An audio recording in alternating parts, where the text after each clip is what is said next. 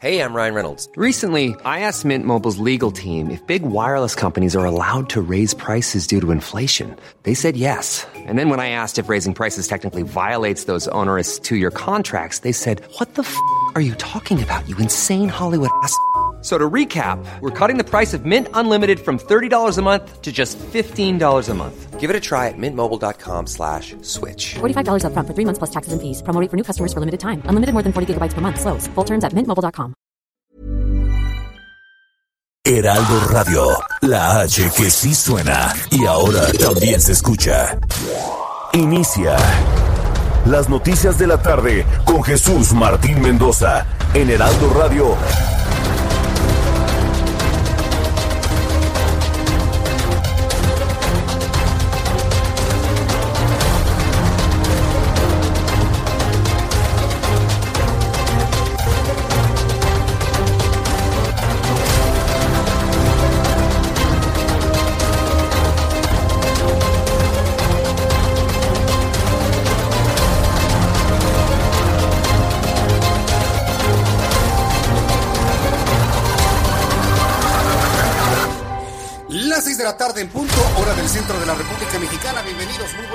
Iniciamos el Heraldo Radio de este viernes 11 de septiembre del año 2020. Hoy un día sin duda simbólico porque estamos recordando a manera de efeméride, ya tendremos oportunidad más adelante de comentarlo, 19 años de los ataques terroristas en Nueva York que terminaron con el derribo de las dos torres gemelas de Nueva York, un avión caído en Pensilvania y otro más que cayó en la infraestructura del Pentágono.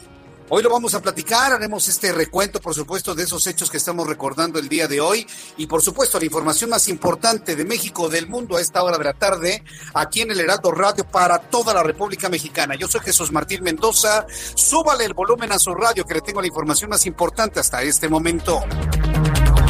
En primer lugar, le informo que tras el encuentro privado que se realizó en Palacio Nacional, el presidente de la República, Andrés Manuel López Obrador, aseguró a los padres de los normalistas de Ayotzinapa que hay 70% de avance en el caso. Bueno, de su nueva investigación, porque usted y yo sabemos que la investigación está concluida, hay una verdad histórica, que esta línea política que actualmente gobierna el país no la quieren aceptar, esa es otra cosa. Pero bueno, pues asegura que ya hay un 70% de avance en lo nuevo. ¿Usted ha sabido algo nuevo, algo sustancialmente o diametralmente distinto? Por supuesto que no. Eso fue lo que dijo el presidente de la República. Adicionalmente, López Obrador dijo que presentará un balance sobre los avances del mensaje a la nación el próximo 26 de septiembre. Vamos a escuchar la voz de Vidulfo Rosales, quien es el abogado de los padres de los 43 normalistas, en una primera reacción al encuentro con el presidente López Obrador. Sí, mira, estamos eh, satisfechos porque es- estamos viendo resultados eh, tangibles, resultados concretos en la investigación. Les digo, tenemos un, podemos hablar de que lo que planteamos en la reunión pasada, las solicitudes que se plantearon en la reunión pasada de varios documentos que ustedes conocieron, eh, podemos decir que hoy tenemos un 70% de avances de los documentos que se hicieron públicos. La solicitud que se hizo pública, ustedes conocieron en las reuniones pasadas, habíamos tenido hoy un 70% de avances de esos, de. Entonces, eh, estamos satisfechos. Bien, pues esto es lo que, lo que comenta Vidulfo Rosales. Bueno, pues hay que tratar de mantener el ánimo, hay que tratar de mantener el, el espíritu en torno a esta nueva investigación que se está realizando, que le digo, eh, con toda franqueza y sin temor a equivocarme, algo absolutamente o singularmente distinto, en realidad nada, absolutamente. Bueno, pues esto es lo que ha sucedido el día de hoy. También en otros asuntos importantes el día de hoy, la Fiscalía General de Justicia del Estado de México liberó a las 13 personas que fueron detenidas por el delito de ocupación ilegal de la Comisión Estatal de los Derechos Humanos ubicada en el municipio de Catepec. Ahí sí, mire, ahí sí les cayó la ley. Ahí sí los detuvieron y les han fincado responsabilidades por ocupación ilegal, esto en el Estado de México, de manera concreta en el municipio de Catepec. Le voy a tener también detalles de lo ocurrido desde esta mañana, vaya, desde esta madrugada, eh, que bueno, hay una diferencia abismal entre lo ocurrido, por ejemplo, en el centro de la Ciudad de México hace una semana y lo ocurrido en Ecatepec. Le voy a tener todos los detalles de esto más adelante aquí en el Heraldo Radio. El presidente de este país confirmó la realización de conmemoraciones por la independencia de México la próxima semana.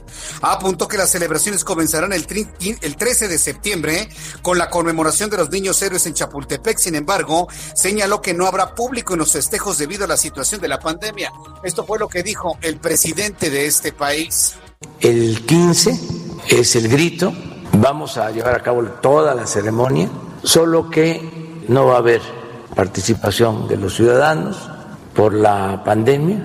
Sin embargo, va a haber una representación en imágenes de nuestra República. Va a estar representado en todo el territorio nacional, iluminado en la plancha del Zócalo, y se va a encender la llama de la esperanza, una antorcha. Se lleva a cabo el grito y va a haber esta iluminación y los pirotécnicos. Bien, pues esto es lo que dice Andrés Manuel López Obrador, dice que es lo que va a hacer en la noche. Yo le quiero hacer una convocatoria. Yo en lo personal no voy a ser copartícipe de ningún tipo de convocatoria, ni para la noche del 15 de septiembre, ni para la mañana del 16 de septiembre, le aviso. Lo que sí le voy a invitar es que tenemos usted y yo que neutralizar ese tipo de prácticas extrañas que incluyen humos, que incluyen pollos, que incluyen tantorchas, que incluyen fuego yo le voy a invitar a que la noche del 15 de septiembre todos recemos por nuestro país. Y mientras López Obrador enciende una antorcha, quién sabe con qué tipo de fines, yo le voy a invitar a que todos oremos por México, que hagamos una gran cadena de oración para mitigar este tipo de situaciones que ocurren en el país. Yo le voy a hacer una convocatoria a una cadena de oración la noche del 15. Cuando estén encendiendo la antorcha, millones de mexicanos vamos a orar porque este país sea liberado de este tipo de yugos. No necesitamos antorchas, no necesitamos pollos enterrados, tampoco necesitamos humos y cosas extrañas. Necesitamos un recuerdo de lo importante que es la independencia, el inicio de la gesta de independencia de nuestro país. Y desde ahorita le invito para que me ayude, porque la noche del 15 de septiembre vamos a hacer una convocatoria para defender a nuestro país a través de la oración, a través de la energía positiva, a través del buen deseo para nuestro país. Ya basta de cosas extrañas encabezadas por este gobierno. Vamos a hacer una convocatoria a la oración, al buen deseo, a que nos vaya bien, a que tengamos ya una tranquilidad de ahora en adelante.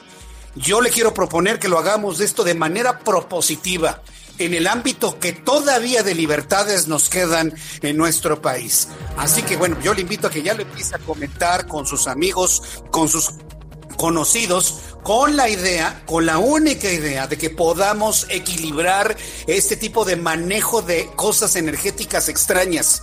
No necesitamos antorchas, necesitamos un buen deseo para que salgamos de la gran cantidad de retos que tenemos como nación independiente. Ya le iré platicando de esta idea en la cual yo quiero que usted me vaya apoyando. Yo lo invito, si no quiere, pues no, si sí quiere, se lo voy a agradecer infinitamente. Y bueno, pues ya lo platicaremos más adelante en el Heraldo. En este resumen de noticias, le informo que debido al repunte de casos de COVID-19 en Guerrero, el gobernador Héctor Astudillo dio a conocer que la próxima, dio a conocer que la entidad volverá a partir del próximo lunes al semáforo naranja, tras permanecer dos semanas en semáforo amarillo. Regresa Guerrero al semáforo naranja y esto fue lo que dijo el gobernador constitucional de Guerrero. Va a ser necesario seguramente revisar, y lo estamos haciendo en el transcurso de este día y seguramente de mañana, todos aquellos lugares que estuvieron cerrados y que fueron abiertos. Tenemos que hacer una revisión de cómo vamos a acomodarnos, porque lamentablemente la información que tenemos, y esta es seguramente la nota del día, es que vamos a retroceder. Estamos en semáforo amarillo, hemos estado en semáforo amarillo y la noticia que tenemos hasta este momento es que a partir de lunes estaremos en semáforo naranja. Esto es vamos a retroceder. ¿Por qué? Pues porque sencillamente eh, el número de contagio ha ido a la alza. Vaya un aplauso al gobernador de Guerrero, ¿eh? Vaya, porque es una decisión muy difícil. La decisión que está tomando Héctor Astudillo es de un retroceso en el cual se vuelve a paralizar la economía del estado de Guerrero debido al incremento de los casos de pandemia, de los casos de COVID-19 a manera de pandemia en el país. Difícil decisión del gobernador, pero está privilegiando la vida, está privilegiando la seguridad por encima de otro tipo de intereses. Le informo que elementos de la policía de Michoacán y normalistas se enfrentaron en las inmediaciones de la Escuela Normal de Tiripetío, lo que dejó como saldo ocho oficiales y nueve estudiantes lesionados. También informo que el gobierno de la Ciudad de México dio a conocer que a partir en el ensayo, que va a participar en el ensayo, dice el gobierno capitalino, en un ensayo clínico con dos tratamientos para atender enfermos de COVID-19 que presenten síntomas de leves a moderados y que tengan al menos una condición de riesgo, ya sea diabetes, hipertensión, obesidad, tabaquismo, enfermedad pulmonar obstructiva crónica, en fin, Asunto que le tendré con detalle más adelante aquí en el Heraldo Radio. También informo que este viernes se cumplen 19 años del ataque terrorista que dejó cerca de 3.000 muertos en el centro de Nueva York, en el centro financiero de Nueva York, en los Estados Unidos, con la caída de las Torres Gemelas. Bueno, pues los otros dos avionazos que pocos se recuerdan, el avión que iba directamente hacia el Capitolio y que gracias en lo que se sabe a una acción muy valerosa de los propios pasajeros, hicieron que el avión se estrellara antes de llegar al Capitolio y bueno, pues el avión que se estrelló ahí en el Pentágono. Vamos a platicar de esto más adelante aquí en el Heraldo Radio. Científicos consiguen clonar a una especie de caballo en peligro crítico de extinción, el Presawalski, una variedad de caballo salvaje. Se cree que la especie es descendiente directa de los primeros equinos, alrededor de dos ejemplares en todo el mundo. Interesante sin duda. El Jurassic Park toda la ciencia ficción sobre el revivir especies en extinción podría ser una realidad con un equino que, del cual solamente existen dos ejemplares en todo el planeta. Son las seis de la tarde con 10 minutos hora del centro de la República Mexicana. Vamos con nuestros compañeros reporteros, eh, perdón, nuestros compañeros corresponsales en la República Mexicana también para conocer lo que sucede en otras partes del país. Juan David Castilla, corresponsal en Veracruz. Adelante, Juan David. Muy buenas tardes, Jesús Martín, te saludo con mucho gusto también a todo el auditorio y te comento que el gobernador de Veracruz, Cuitlagua García Jiménez, anunció este día que el centro de Jalapa permanecerá cerrado la noche del 15 de septiembre, esto para evitar aglomeraciones y contagios de COVID-19. El mandatario estatal exhortó a la población a seguir la transmisión del grito de independencia a través de la radio, televisión y de redes sociales. También dio a conocer que en la reunión de los integrantes de Coordinación para la Construcción de la Paz en Veracruz, se revisó y analizó el operativo para el festejo patrio, mismo que será virtual debido a que el Palacio de Gobierno se encuentra en Jalapa y este municipio continúa el semáforo epidemiológico regional color rojo del riesgo máximo de contagio. Por ello es que se determinó que la ceremonia será transmitida por la señal de radio y televisión de Veracruz y eh, también en las redes sociales del gobierno estatal. García Jiménez también nos detalló que eh, la población jalapeña podrá apreciar en sus azoteas un juego de luces en el cielo que se realizará desde cuatro puntos de la ciudad al finalizar la ceremonia oficial. También el gobernador de Veracruz acudió al Parque Benito Juárez para guardar un minuto de silencio por las víctimas del COVID-19 en la entidad, donde estuvo acompañado de la fiscal general del Estado, Verónica Hernández, así como de la titular del Poder Judicial, Sofía Martínez Huerta. Nada más para finalizar, Jesús, te comento que eh, en Jalapa hasta este momento eh, se tienen contabilizados 1.961 casos positivos, así como también 248 defunciones y 224 casos sospechosos. Es por ello que se determinó que no habrá este una ceremonia de manera presencial y pues están tomando este tipo de medidas restrictivas, Jesús Martín. Correcto, muy bien, pues estaremos atentos de todo lo que sucede en Veracruz. Gracias, Juan David. Un abrazote, hasta luego, buenas tardes. Abrazote, que te vaya muy bien. Vamos con mi compañero Carlos Juárez, corresponsal en Tamaulipas. Adelante, Carlos. Hola, ¿qué tal? Muy buenas tardes. Un gusto saludarte a ti, a tu auditorio. Te comento que durante la tarde de este día se registró una manifestación por parte del grupo colectivo feminista Brujas de Agua en la zona centro de la ciudad de Tampico, donde vandalizaron el Palacio Municipal. Incluso hubo eh, pintas, arrojo de pinturas, así como también destrozos de algunas ventanas. Escuchemos parte de lo que ocurrió esta tarde. Dígame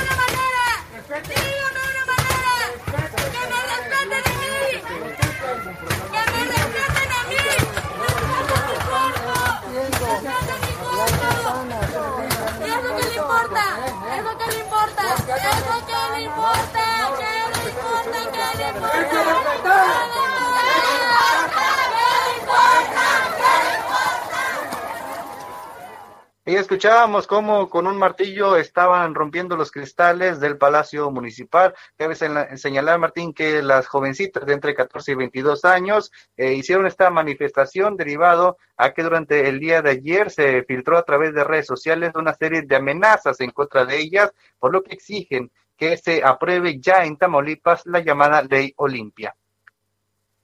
Correcto, gracias por la información, Carlos Juárez. Muy buenas tardes. Hasta luego, muy buenas tardes. Le recuerdo que estamos transmitiendo también a través de nuestra plataforma de YouTube, en donde tenemos un chat en vivo, ahí a través de esta plataforma de conversación en directo. Estoy leyendo sus comentarios, sus opiniones de todo lo que está sucediendo en este momento y todo lo que le estoy informando. Así que entre a través, además de la estación de radio del Heraldo Radio en toda la República Mexicana, entre a su cuenta de YouTube y busque el canal Jesús Martín MX, ahí nos vamos a saludar y también voy a leer todas sus inquietudes. Carlos Navarro, reportero del Heraldo Media Group, y nos informa que la Ciudad de México se mantendrá en color naranja en el semáforo epidemiológico por decimasegunda semana consecutiva. Adelante, Carlos. Buenas tardes, Martín. Te saludo con gusto a ti el auditorio y bien. La Ciudad de México va a permanecer por doceava semana consecutiva entre el 14 y 20 de septiembre en el naranja del semáforo epidemiológico, donde no se reabren nuevas actividades, informó la jefa de gobierno Claudia Sheinbaum. Escuchemos. Seguimos en semáforo naranja, como decimos en alerta, pero en realidad tenemos ya pues prácticamente tres semanas de estabilidad en la hospitalización en la Ciudad de México, 107 hospitales que se están midiendo todos los días, además de los hospitales privados pues eh, nos hace eh, continuar en semáforo naranja, pero además eh, alertar a la población. Es importante que sepamos que el COVID sigue, que los contagios todavía permanecen, que es importante que no se haya elevado la hospitalización, que la mantengamos mientras están abriendo actividades económicas. Y bien, la Ciudad de México registró ayer 2.941 hospitalizados por COVID-19, uno, lo que representa un aumento sostenido en los últimos días. Y es que el 5 de septiembre registró 2.832, o sea, en cinco días han aumentado 109 pacientes por COVID-19. Ante ello, la jefa de gobierno dijo que van a, van a esperar y no van a llevar a cabo la reanudación de nuevas actividades. Escuchemos. Hemos tomado la decisión de que para la próxima semana pues no vamos a abrir ninguna nueva actividad para las personas de gimnasios estamos abriendo espacios al aire libre para que puedan dar clases principalmente de cardio. Ya estamos poniéndonos de acuerdo con los alcaldes para que se puedan utilizar parques y espacios públicos.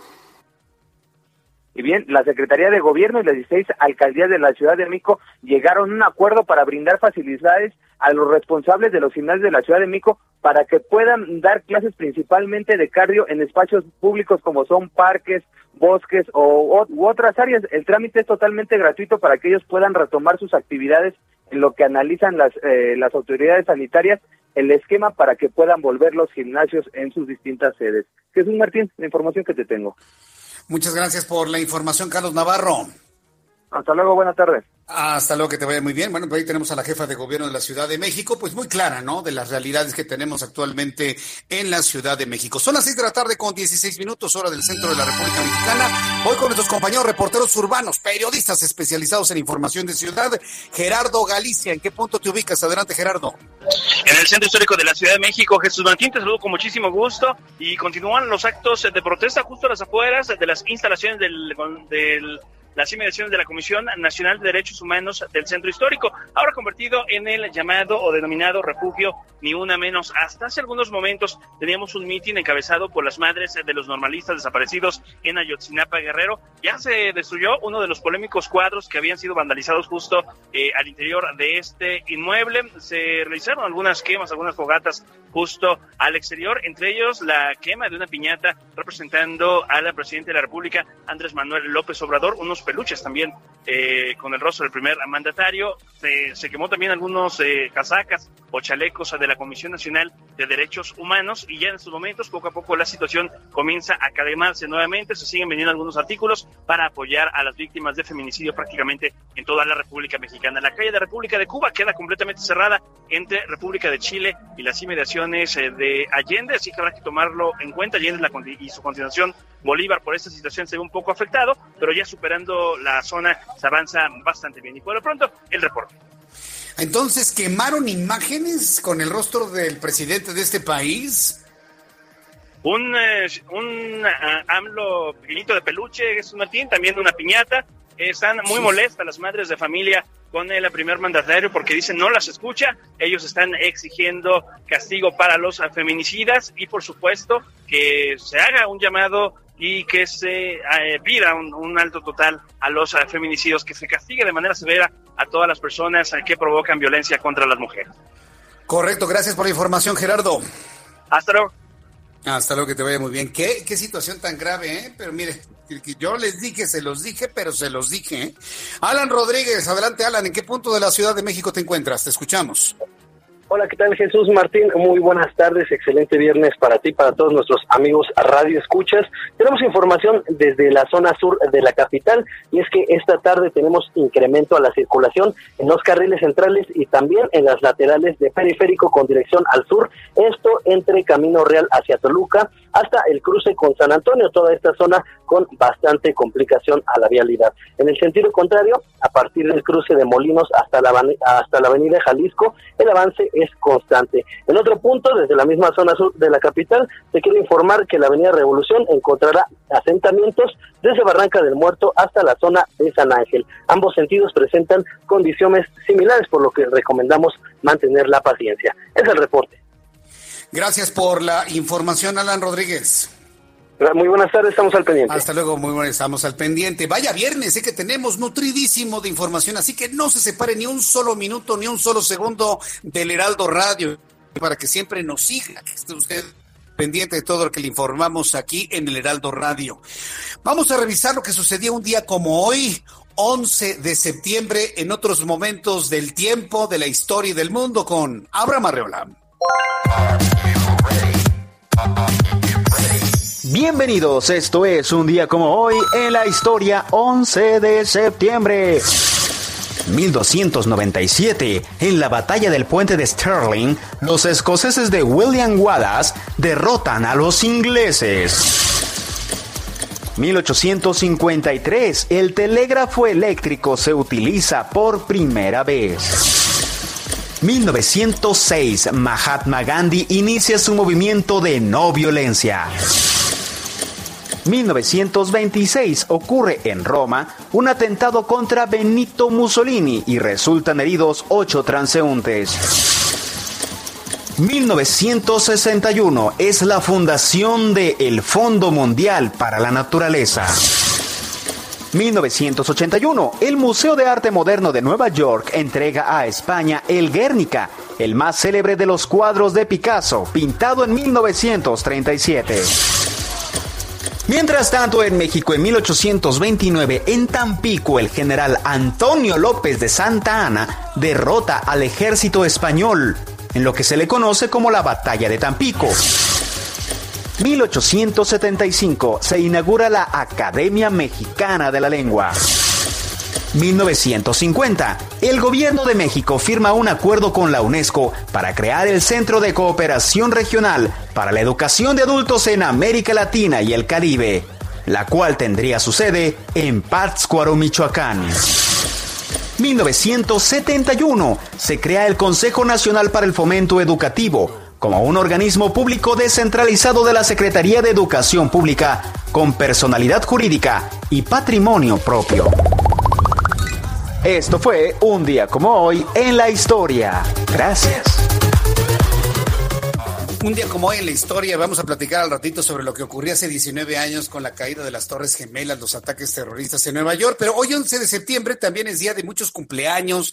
Felicitaciones, me está escribiendo Héctor Ugarte, que me dice que Eli me está pidiendo una felicitación para su sobrina que cumple 19 años. Bueno, pues para muchos saludos para la sobrina de Eli que está cumpliendo 19 primaveras, me dice Héctor Ugarte. ¿Dónde está Eli que no le he visto? Han pasado algunos comentarios y casi no lo veo. Saludos a quienes cumplen años también. ¿Sabe quién se encuentra muy, muy, muy contento? Muy contenta. Gabriela Santillán que es una de nuestras escuchas de todos los días y me dice que hoy están celebrando en grande a su mamá. Bueno, para la mamá de Gabriela Santillán, desde aquí le enviamos un gran saludo, una gran felicitación, que la pasen ustedes muy bien, por lo que me han compartido, dicen que tienen una gran fiesta. Saludos para la mamá de Gabriela Santillán, saludos para la sobrina de Eli, que cumple 19 años, y para todas las personas que están cumpliendo años el día de hoy, les enviamos un enorme Me pregunta Roberto Colín que si voy a dar el clima después de los anuncios. Le comparto algunos asuntos del pronóstico del tiempo, sobre todo para este fin de semana, quienes van a viajar por carreteras y autopistas de la República Mexicana. Después de los anuncios se lo tengo. Y también vamos a platicar de lo que ocurrió pues en esta semana en general, con la que enorme crisis de derechos humanos que estamos viviendo. Hubo ocupaciones en Puebla, hubo una ocupación de una de instalaciones en el Estado de México. Fueron detenidas las mujeres que ocuparon ilegalmente las instalaciones. Ahí sí, en el Estado de México no anduvieron con otro tipo de cosas. Y le tengo esta información después de los anuncios. Escríbame a través de mi cuenta de Twitter, arroba Jesús Martín MX y a través de YouTube en el canal Jesús Martín MX. Ahí me puede escribir en nuestro chat en vivo. Escuchas a Jesús Martín Mendoza con las noticias de la tarde por Heraldo Radio, una estación de Heraldo Media Group. Heraldo Radio.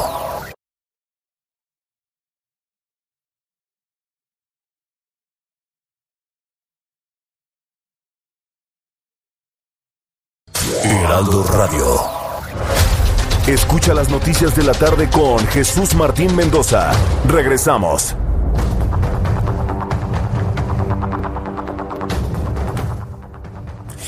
Bien, pues ya son las 6 de la tarde con 30 minutos, seis y media, hora del centro del país. La temperatura en este momento 21 grados. No parece que vaya a llover.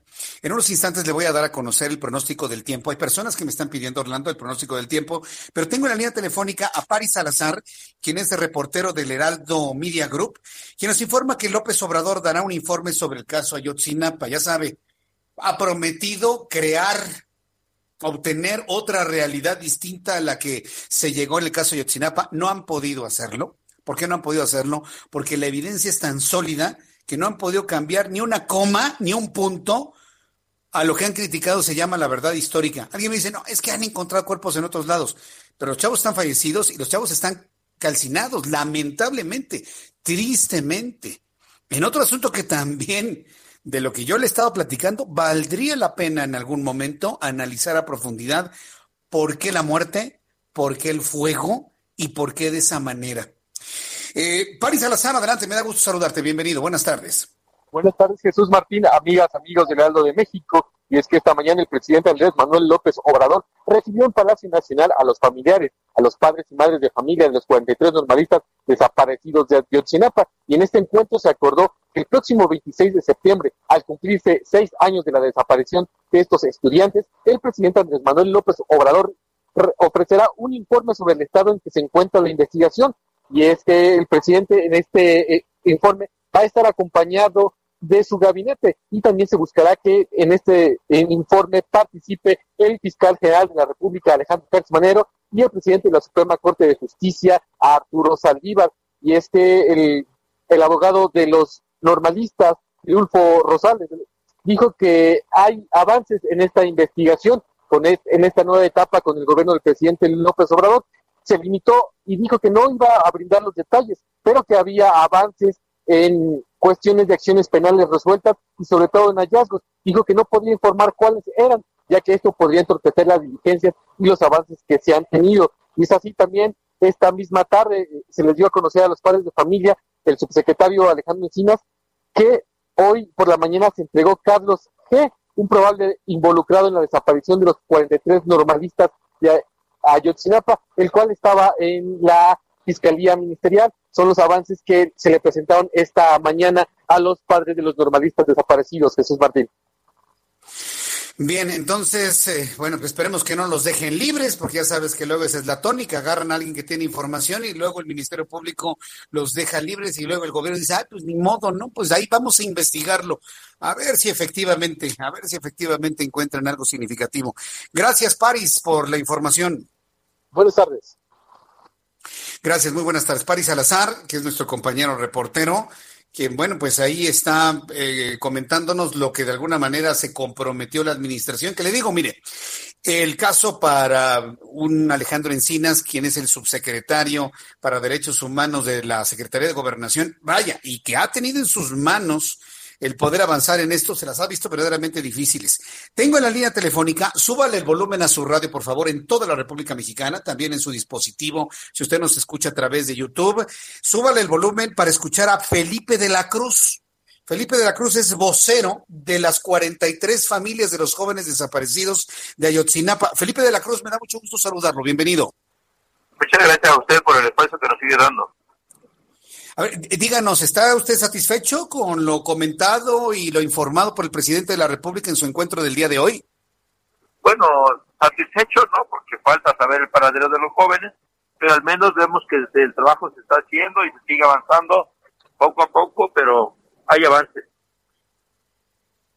A ver, esto es muy importante. Me dice, no estamos satisfechos porque no sabemos el paradero de los muchachos, pero el presidente dijo que el avance es del 70%, es decir, estaríamos prácticamente en la recta final de lo nuevo que han investigado. ¿Usted qué opina de ello?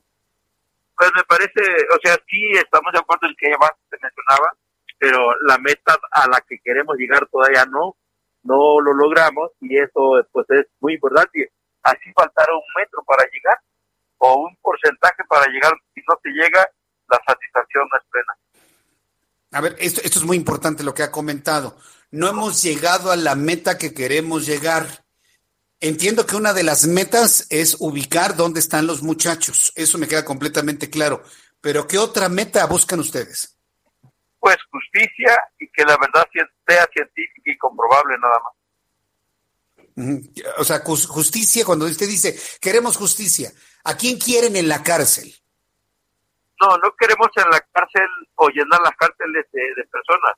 Queremos a los responsables. Nosotros hemos denunciado con nombre y apellido a quienes creemos que orquestaron todo este daño a las familias. Y en primer lugar tenemos a Tomás Terón de Lucio, a Murillo Caram, como responsables de la Procuraduría General de la República en su momento, y que inventaron una verdad para hundirnos en la desesperación, en el dolor por seis años. Sí, pero mire, yo, yo se lo digo con todo cariño y con todo respeto. Ni Cerón de Lucio ni Jesús Murillo atraparon a los muchachos, se los llevaron y los secuestraron. Eh, este asunto de ir contra quienes hicieron la investigación, que le hicieron mal, nos distrae de lo central. ¿Qué pasa con los Abarca? ¿Qué pasa con los Rojos? ¿Qué pasa con el crimen organizado en Guerrero? ¿Qué pasa con todo ello? De eso que han avanzado. Es cierto que ellos no se lo llevaron, es cierto que ellos no fueron directamente quienes lo desaparecieron, pero si hubieran hecho su trabajo como correspondía en el momento preciso y no distraernos de la realidad en el momento, yo estoy seguro que en esos tiempos ya ni nos acordáramos de este hecho, pero desgraciadamente pues actuaron, trabajaron mal y para nosotros tiene mucho que ver en todo lo que hemos visto. Sí. Bueno, pensemos que ya los agarramos y ya los encerramos, ya están en la cárcel. ¿Qué pasa con los responsables de la desaparición de los jóvenes? Porque me imagino que esa es la parte central. Si ustedes hablan de justicia, es aplicar la justicia a quien los, eh, a quien los envió, a quien los desapareció, posiblemente los asesinó.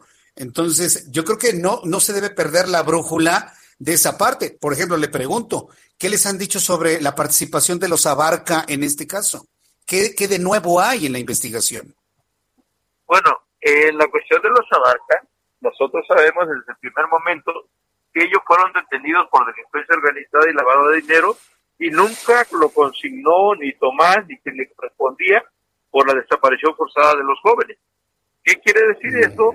Pues que la responsabilidad que deberían de tener, pues nunca la justificaron, por esa razón no son consignados por este delito.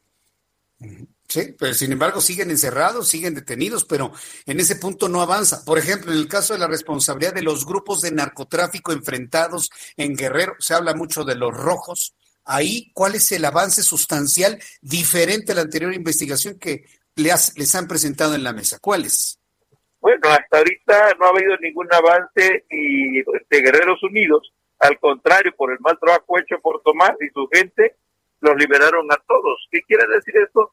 Bueno, precisamente que los más afectados somos nosotros como las víctimas y y dejaron una tarea difícil a más de cuatro años de los del crimen cometido y la nueva fiscalía está haciendo todos los esfuerzos para avanzar en lo que sería llevarnos a la verdad verdadera, válgate la redundancia. Créame que nosotros también de este lado, del lado de la información, del lado del periodismo, del lado de comunicar la información, queremos que se sepa la verdad de las cosas. Pero lo que no queremos la sociedad mexicana, porque no sería justo para ustedes, eh, eh, eh, don Felipe de la Cruz, no sería justo para ustedes que se fabricaran o que se responsabilizaran los que hicieron mal su trabajo para que ya los que verdaderamente cometieron los crímenes pues queden impunes. Porque yo no sé si ustedes van a estar satisfechos con nada más encerrar a Murillo Karam y a Tomás Serón de Lucio, que tiene una gran carga de venganza política, y no se vaya a la verdadera justicia de quienes desaparecieron a sus hijos. Sí, sí, sí, han, sí han- sí han exigido eso, ¿no? Sí, pues nosotros queremos precisamente eso, pero de ellos pues, los que tienen que encargar de precisamente aplicar la justicia son los que están al frente, el Poder Judicial, la Fiscalía General, que están trabajando sobre de esto, y no sería responsabilidad de nosotros quién quedar en la cárcel o la responsabilidad que conlleve. Nosotros Claro. exigimos verdad, justicia y castigo a los responsables. ¿Quiénes son? Es lo que queremos saber y es lo que se está trabajando. Muy bien. Pues, eh, don Felipe de la Cruz, estamos muy pendientes de ustedes, de los padres, de las 43 familias. Y bueno, pues cualquier novedad que haya en este camino donde el presidente dice que ya se avanzó un 70%, pues estaremos informándolo al público del Heraldo Radio en todo el país. Le agradezco mucho estos minutos de conversación, don Felipe.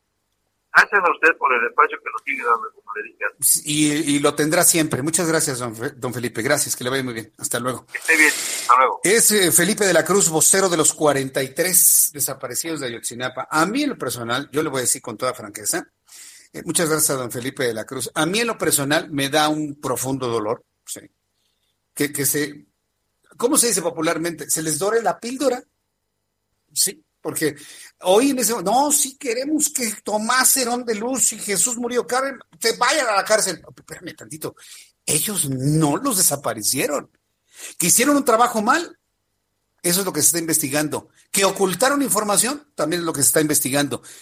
Pero si el llamado es justicia, perdón, pero ellos no lo hicieron, ¿eh? Ellos podrían ser acusados de negligencia y de una negligencia criminal, si usted quiere. Pero ellos no secuestraron a los jóvenes, ni los mandaron matar, ni los mandaron incinerar. Que me perdonen. ¿Dónde está la sustancia? La sustancia de la supuesta nueva investigación. ¿Qué pasa con los Abarca? ¿Qué pasa con los Rojos? ¿Qué pasa con los Guerreros Unidos? ¿Qué pasa con el crimen organizado en Guerrero que es evidentemente está involucrado en todo ello? Algunos de los padres de familia de Ayotzinapa han querido que se eh, castigue y se meta a la cárcel a todos los militares que participaron. Hablan de hornos crematorios del ejército como si fueran este, el ejército nazi de, Adolfo Hitler. Eso no existe. Quieren que se entre a la zona militar y se le meta a la cárcel a los militares porque ellos mataron a los hijos. No han podido comprobar la participación. Lo que sí se ha comprobado es que fueron precisamente los elementos de ese regimiento los primeros que dieron aviso y solicitaron ayuda para los jóvenes. Y de ahí derivó en que, ah, es que ellos fueron, ah, es que seguramente están enterrados en un campo de- el- del campo militar, ¿no? O de la zona militar. No, no, no. A mí me da un enorme dolor ver cómo les manejan las cosas a los familiares. Y la verdad eso no se vale. Es una violación a sus derechos humanos. Es una violación a todo lo que usted me diga. Están ellos esperando encontrar el cuerpo de sus hijos para llevarles unas flores, prenderles una veladora, donde una mamá quiere rezar frente al cuerpo de su hijo caído. Ah, no, pero la cosa es la venganza política. Hay que vengarse políticamente de los priistas que estaban con Enrique Peña Nieto, atrás de Tomás Herón de Lucio y de Jesús Murillo Caram. Y les metieron esa programación en la mente a estos señores y de ahí no los mueve. Qué penoso es eso, ¿eh? de verdad. De verdad qué, qué- injusto, qué... Ay, póngale usted el calificativo. Yo sé que usted que me sigue, que me escucha, sabe perfectamente bien cómo se llama esto, ¿no? No se vale. Ojalá, ojalá y las familias abran los ojos. Ojalá y abran los ojos y vean que lo que están lo que les están ofreciendo es castigar y acusar a la gente nada más por un asunto de una venganza política, nada más. Y todos los involucrados en un acto criminal ni siquiera los mencionan. Ah, pero sí ya van avanzados en un 70%. Qué injusto, qué injusticia. Son las 6 de la tarde con 42 minutos hora del centro de la República Mexicana. Me están pidiendo algunos de nuestros amigos eh, me están pidiendo algunos de nuestros amigos que si no voy a dar el clima. Claro que voy a dar el clima. A ver, súbale el volumen a su radio. El Servicio Meteorológico Nacional nos ha enviado las más recientes imágenes de la República Mexicana. Mucha atención a quienes se van a desplazar por el territorio nacional durante este fin de semana. Tenemos un alertamiento de color naranja. Esto significa que la intensidad de las lluvias disminuirá durante las próximas horas. Eso es de alguna manera alentador, sobre todo para quienes viajan por carretera no va a llover tan intensamente como la semana pasada. El Servicio Meteorológico Nacional informa que esta noche y madrugada se pronostican lluvias en Durango, en Sinaloa, en Nayarit, Jalisco, Tamaulipas, San Luis Potosí, Puebla, Veracruz y Oaxaca. También el meteorológico observa el desarrollo del Frente Frío número 2 de la temporada invernal, que se extiende con características de estacionario sobre el noreste y oriente del país, provocando lluvias puntuales intensas en Tamaulipas, en San Luis Potosí, en Puebla y en Veracruz. Habrá lluvias fuertes, dice el meteorológico, en Nuevo León, en Zacatecas, Aguascalientes, Guanajuato, Querétaro, Hidalgo, además de lluvias igualmente fuertes en Tlaxcala.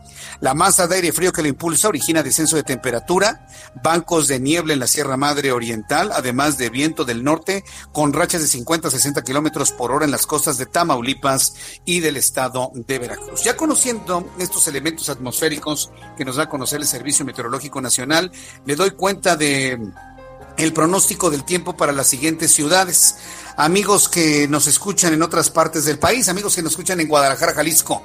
Para este fin de semana habrá lluvia, sobre todo vespertinas durante la noche. La temperatura en este momento allá en Guadalajara es de 26 grados, la mínima estará en 22 y la máxima en 32. Amigos de Monterrey, Nuevo León, cielo completamente despejado para el día de mañana, temperatura en este momento 24, la mínima estará en 17 y la máxima en 29 grados.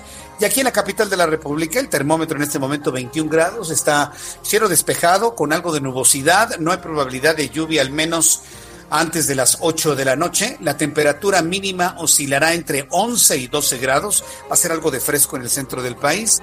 Y la temperatura máxima para el día de mañana, 27 grados Celsius.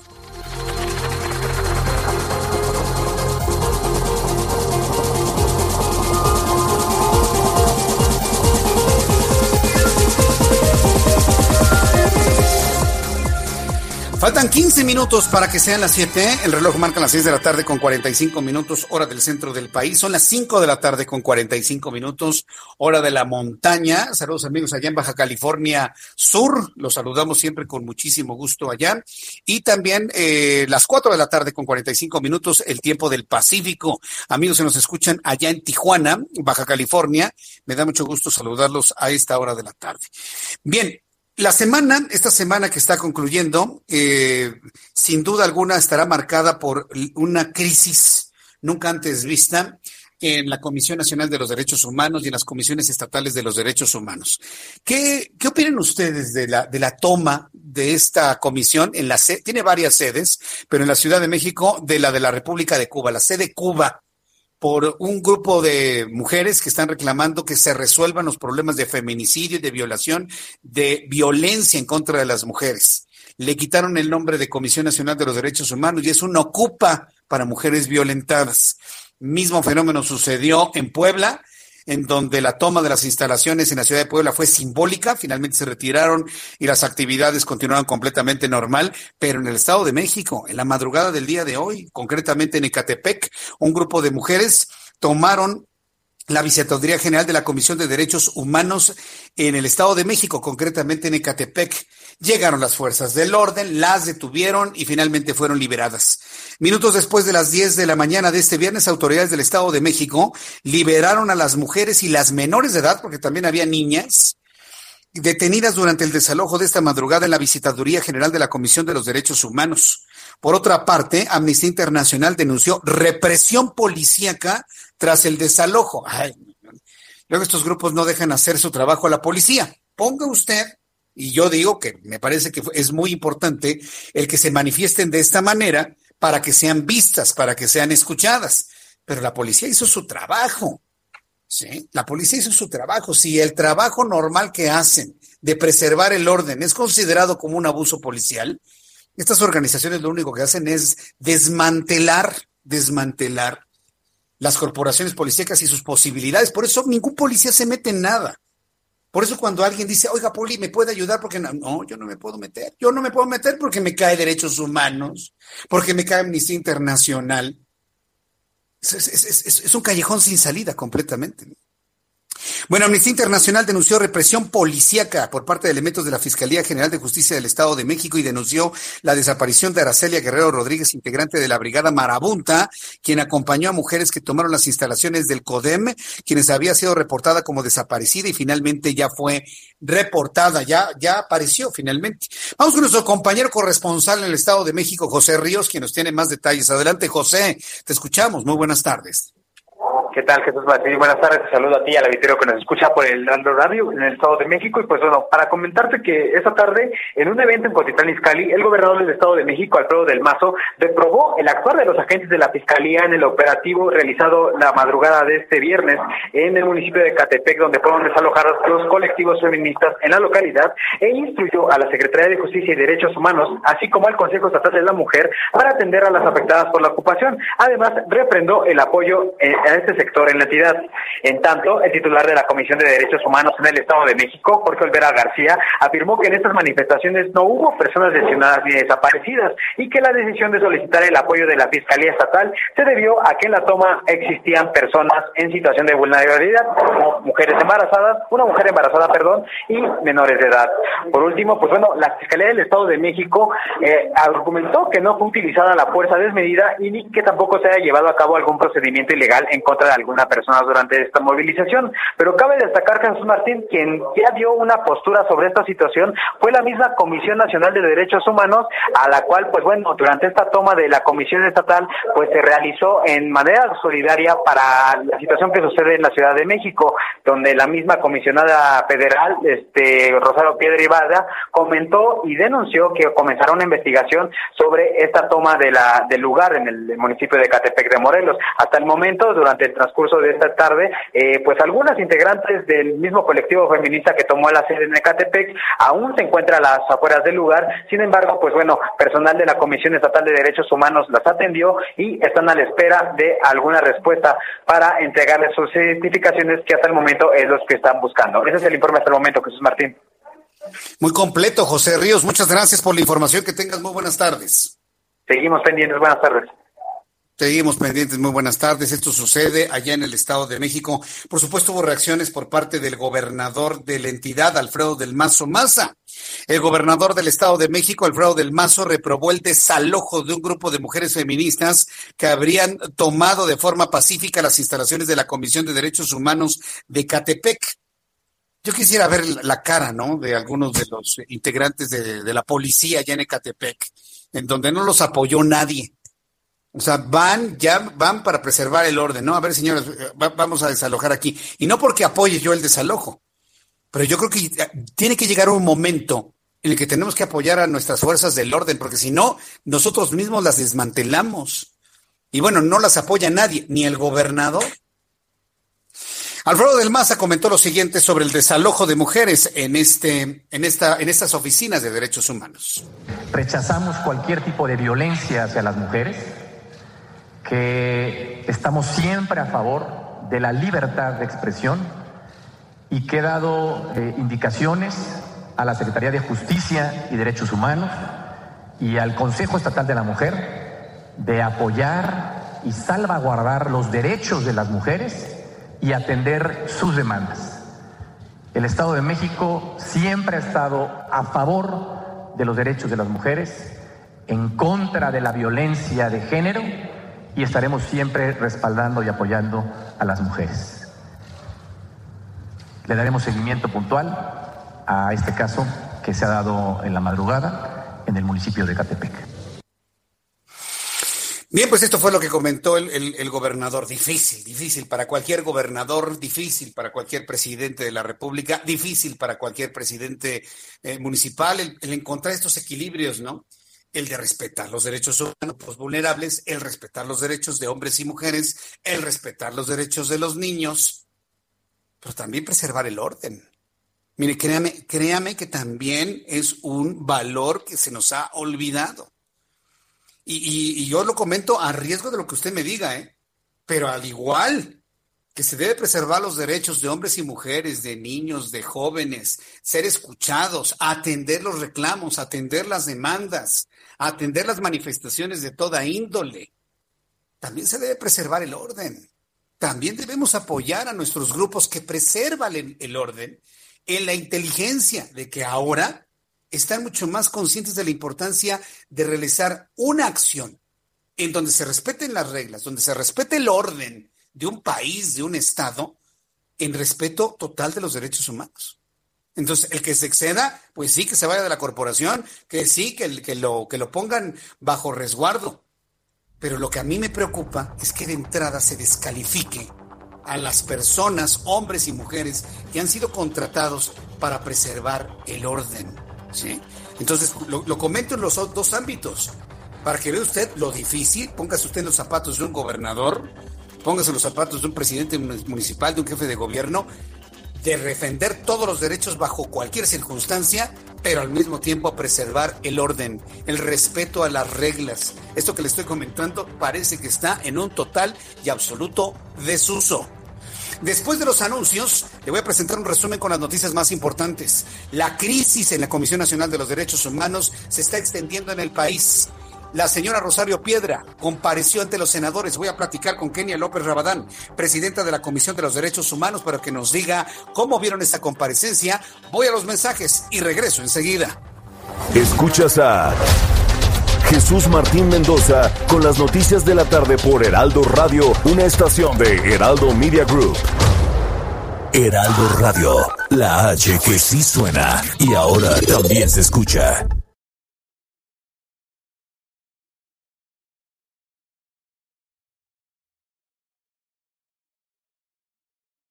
Escucha la H, Heraldo Radio. Escucha las noticias de la tarde con Jesús Martín Mendoza. Regresamos.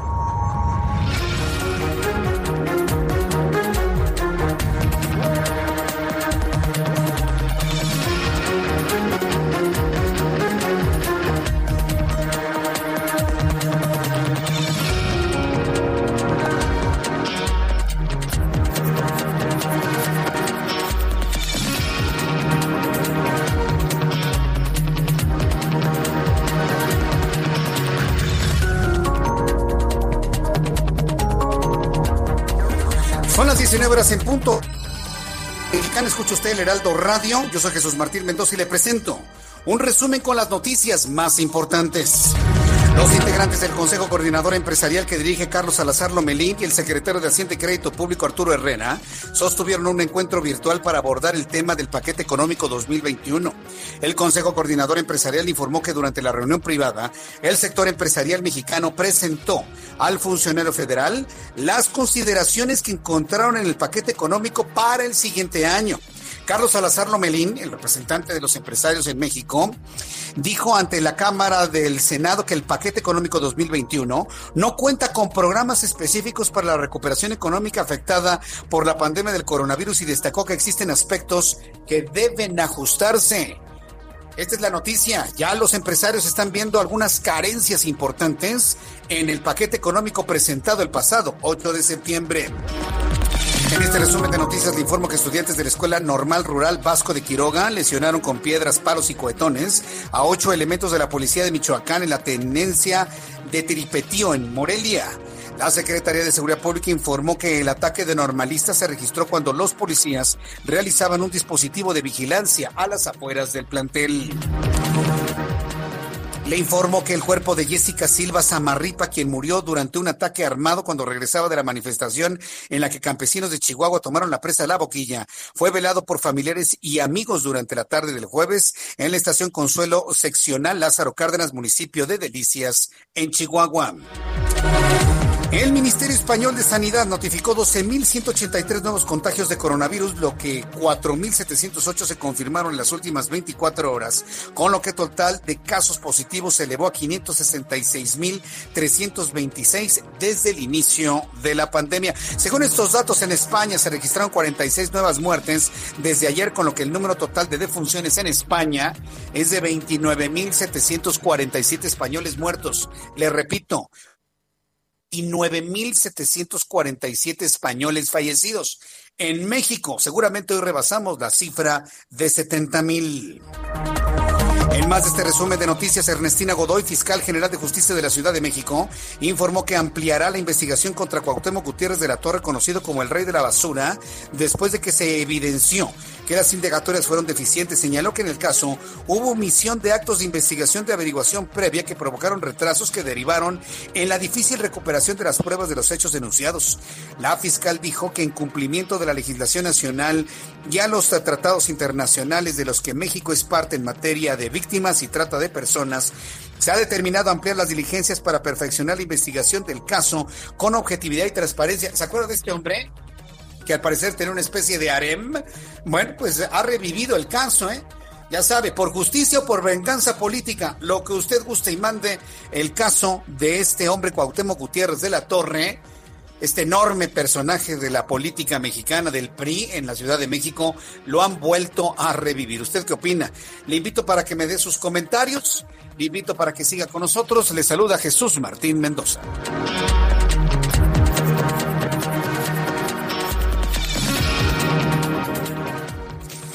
¿Cuánto el reloj marca las 7 con 4? 19 horas con 4 minutos, hora del centro de la República Mexicana. Me da mucho gusto saludarles. Les recuerdo que estamos también, además, recibiendo sus eh, comentarios a través de mi cuenta de Twitter, arroba Jesús Martín MX, y también a través de la plataforma de YouTube, que ha resultado extraordinaria. Ya, podemos, ya podemos quitar el, el, fondo del resumen, ¿eh? Ya, ya lo podemos quitar.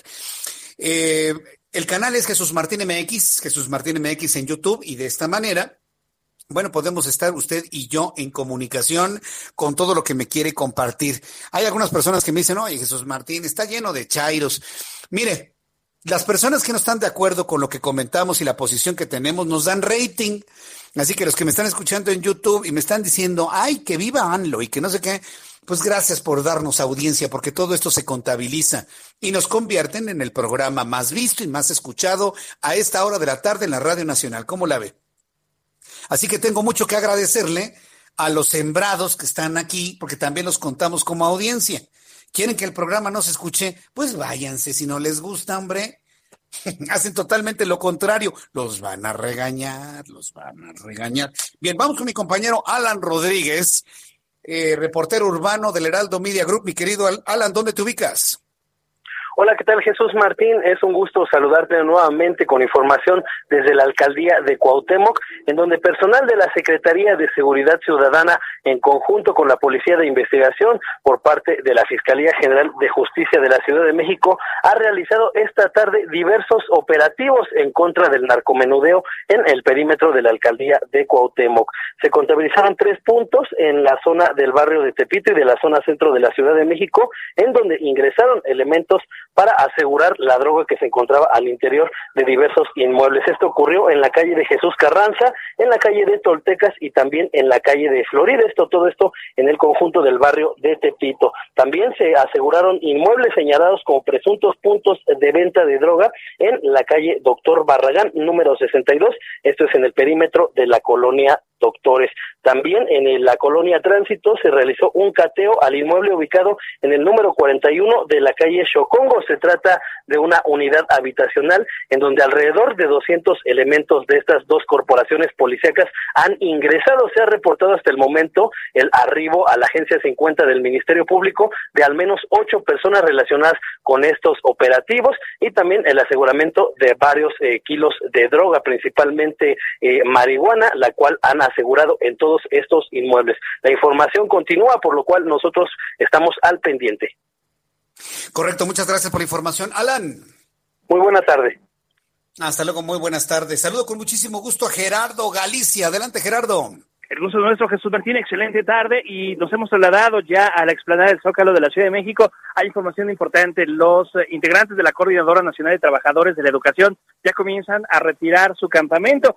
Estaban prácticamente acampando frente a Palacio Nacional exigiendo diálogo con el presidente de la República, Andrés Manuel López Obrador. Parece que el diálogo va por buen camino con autoridades federales, así que ya en estos momentos están desinstalando todas las casitas de campaña que tenían frente a Palacio Nacional y en breve se estarán retirando. La explanada va a quedar completamente libre para los ensayos previos al grito del 15 de septiembre. A la distancia alcanzamos a apreciar también personal de Palacio Nacional afinando detalles, eh, ya trabajando en la campana que estará eh, tocando el presidente previo al grito del 15 de septiembre. La vialidad de momento no está afectada, el circuito del Zócalo prácticamente opera en su totalidad, pero sí hay que manejar con mucha precaución. Tenemos el cruce constante de muchísimas personas que también ya comienzan a llegar para disfrutar de las luces y adornos que se han colocado en los alrededores del Zócalo de la Ciudad de México. Por lo pronto, el reporte seguimos muy pendientes. Bueno, por lo menos, ¿no? En, familia, disfrutar y caminar y disfrutar de la iluminación. Gerardo Galicia, muchas gracias. Excelente tarde. Excelente tarde también para ti, Gerardo Galicia. Mire, esto es muy importante lo que me acaba de decir Gerardo Galicia, porque mire, nos podemos enojar de todo lo que sucede en nuestro país, pero cuando la familia está reunida, cuando la familia camina y disfruta de una, de una iluminación, o cuando la familia está reunida para festejar un cumpleaños, y, y, aprovecho este comentario para enviar un caluroso saludo a Antonia García. Toda su familia se ha comunicado conmigo para decir, no, hombre, estamos pero felicitando a mi mamá, Gabriela Santillán, celebra a su mamá, Antonia García. Me dicen que ya hasta llegó un grupo norteño para hacer una fiesta, pero de esas, ¿no? Y esto es lo bonito, la unión familiar, el poder festejar a alguien tan importante en la vida como es mamá. Doña Antonia García, mire, desde aquí yo le envío un gran abrazo, una gran felicitación. Espero que la pase usted muy feliz en compañía de toda su familia. Disfrute su fiesta, parta pastel, bailen ahorita con el grupo norteño, tómense una mi salud si pueden hacerlo, por favor. Y todos con cubrebocas, porque me dicen, no, ¿cómo están haciendo fiestas? No, pues con sana distancia y con un cubrebocas. Además, me dicen que la familia no es muy grande. Ah, bueno, pues entonces pueden de alguna manera todos estar muy contentos. Se trata de preservar a la familia, de estar unidos. Y felicidades, Antonia García, por su cumpleaños el día de hoy.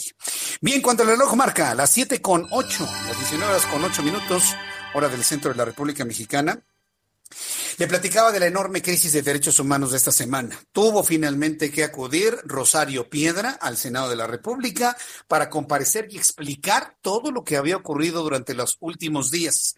En la línea telefónica, Kenia López Rabadán, presidenta de la Comisión de los Derechos Humanos en el Senado de la República. Estimada Kenia López Rabadán, me da mucho gusto saludarla. Bienvenida. Igualmente, muchísimas gracias. Buenas tardes, a tus órdenes. Muchas gracias, Kenia. ¿Qué, qué tal la comparecencia? ¿Qué, ¿Qué, impresión les dejó a los legisladores la comparecencia de la señora Piedra? Pues déjame decirte que ha sido una semana compleja, ¿no? En términos de derechos humanos, hemos visto a las víctimas, pues reclamar justicia, hemos visto a las víctimas amarrarse a una silla para poder ser visibilizadas y que tanto la CNDH como las demás instancias, bueno, pues se den cuenta de lo que está pasando. Hemos pasado, digamos, de una toma de protesta de la presidenta de la CNDH, que recordarás, ¿no? Fue, yo diría, en la sesión más compleja del Senado de la República, entre gritos, lonas, pancartas, acusación de robos de votos, en fin. Y esta, pues esto que empezó tan mal en la CNDH ha continuado con una serie de irregularidades dentro de la institución y que ha afectado de manera directa pues a los mexicanos en sus derechos humanos.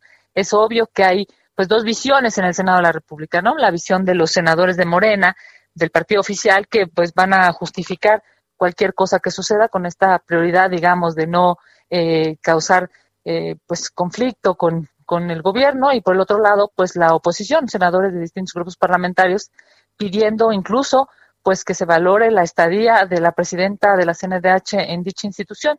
Me parece que más allá de pues de diferencias ideológicas o políticas, lo que importa es saber cómo se van a resolver los problemas en la CNDH cómo vamos a encontrar una ruta eficiente para los mexicanos y cómo las víctimas van a obtener justicia en este proceso que ha sido pues tan triste y tan lamentable al grado tal que pues hasta el mismo presidente de la República en lugar de preocuparse por las mujeres, por las por los asesinatos, por los feminicidios de este país, este pues estaba más preocupado por un cuadro de Madero.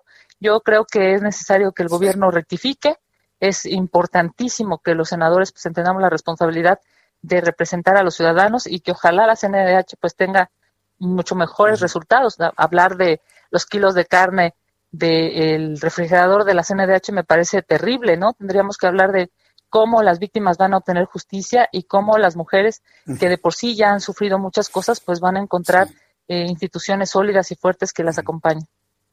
A, mí me gusta mucho este planteamiento, Kenia López Rabadán, en el sentido de que hay que alejarnos de todo tipo de ideología o de posición partidista en el momento en que se habla del trabajo que tendría que realizar una Comisión Nacional de los Derechos Humanos.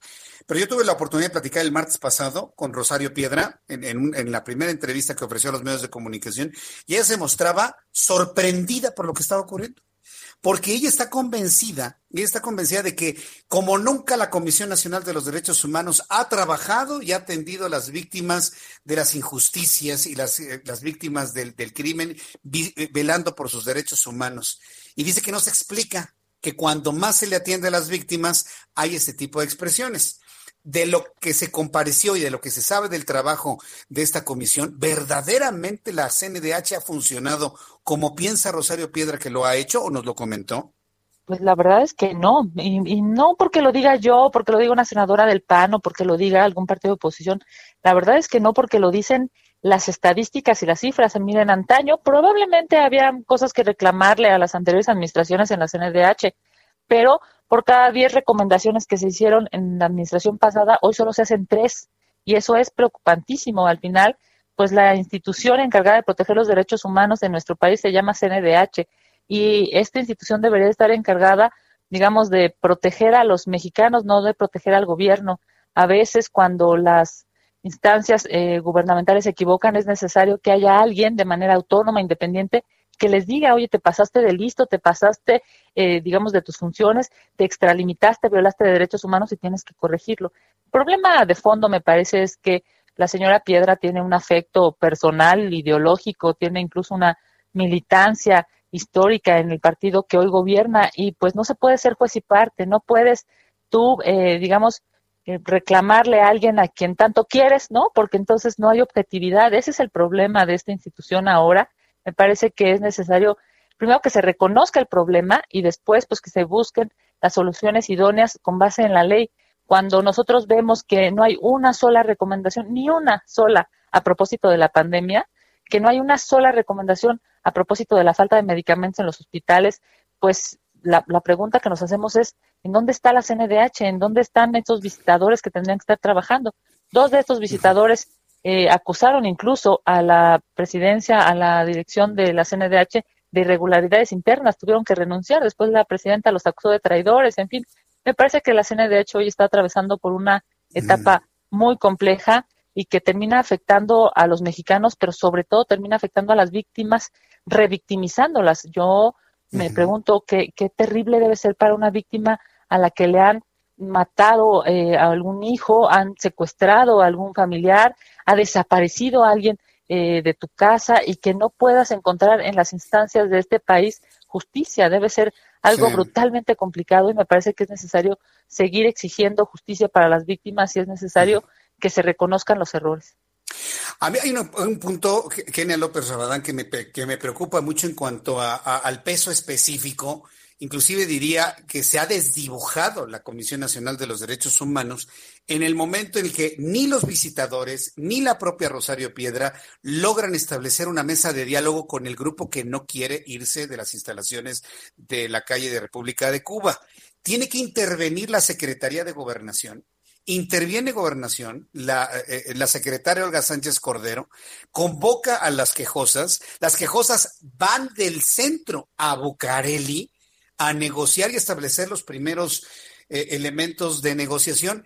¿Qué sentido tiene ahora ya la presencia de Rosario, de, Rosario, Piedra? ¿Qué sentido tienen los visitadores si gobernación está haciendo lo que no pudieron hacer ellos?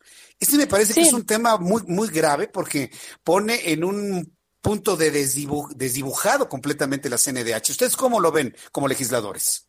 Efectivamente, mira, parece hoy que hablar del gobierno de la CNDH es lo mismo. Y la verdad es que como mexicanos nos costó muchísimo trabajo sacar, digamos, a, las instituciones protectoras de derechos humanos de las oficinas del gobierno, porque pues justamente los mexicanos cuando ven violados sus derechos, después de acudir a una fiscalía, a un juez y no encontrar justicia, pues deberían de tener una institución autónoma, independiente, que tome sus propias decisiones para poderle decir al, gobierno, al que sea, ¿eh? me refiero al estatal, al federal, al mismo presidente de la República o algún secretario de Estado, cuando algo está mal. En este momento pareciera que estamos hablando de lo mismo del de, eh, gobierno y de la CNDH como si fuera la misma cosa y la verdad es que no debería serlo.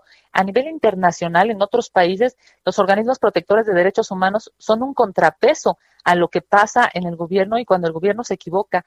Eh, hemos escuchado incluso al presidente de la República hablar, digamos, eh, en primera persona, ¿no? Hablar como, como si el, la CNDH y, y, el Ejecutivo Federal fueran lo mismo o tuvieran las mismas circunstancias y la verdad es que no lo es. Por eso es que nosotros eh, pues solicitamos una comparecencia, eh, fue una propuesta eh, del PAN, del, del Partido Movimiento Ciudadano, del PRD, del PRI, que por cierto, de reconocer también el Partido Morena, acompañó para que la señora Piedra estuviera el día de ayer en las instalaciones del Senado.